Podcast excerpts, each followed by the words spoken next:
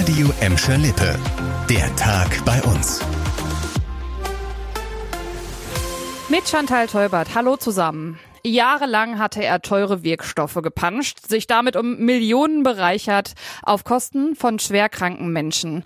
Der Bottropper Apotheker oder sagen wir lieber Ex-Apotheker Peter S. hat Krebsmedikamente verdünnt. Über 1600 Menschen, die dem Apothekerskandal zum Opfer gefallen waren, werden finanziell entschädigt. Das hat NRW-Gesundheitsminister Karl-Josef Laumann jetzt dem Landtag mitgeteilt. Die Betroffenen bekommen jeweils 5000 Euro. Peter S. darf nie wieder als Apotheker arbeiten und sitzt für zwölf Jahre hinter Gittern. Das hatte das Essener Landgericht beschlossen.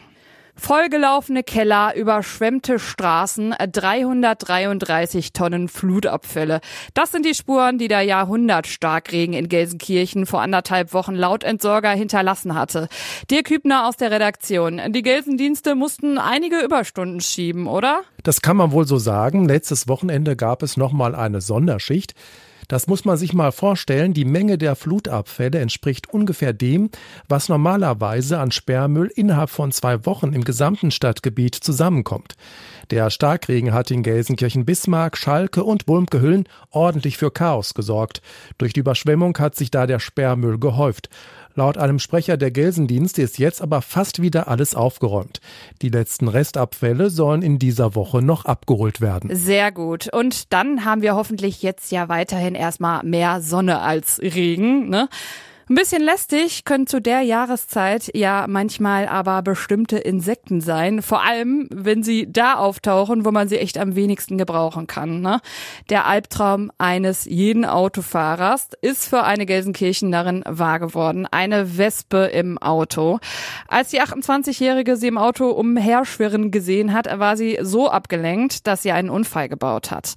Die Fahrerin und ihre zwölfjährige Tochter wurden leicht verletzt. Das Auto ist aber so kaputt kaputt, dass es abgeschleppt werden musste.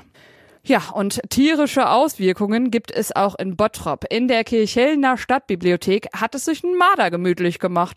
Deswegen ist da seit Beginn der Sommerferien schon dicht. Und das bleibt auch erstmal so. Ein Kammerjäger hat die ungebetenen Gäste zwar eingefangen, jetzt muss aber alles noch speziell gereinigt und abgedichtet werden, damit die Bibliothek erstmal mardersicher ist.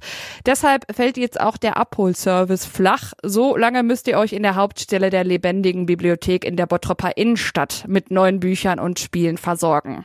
Das war der Tag bei uns im Radio und als Podcast. Aktuelle Nachrichten aus Gladbeck, Bottrop und Gelsenkirchen findet ihr jederzeit auf radio und in unserer App.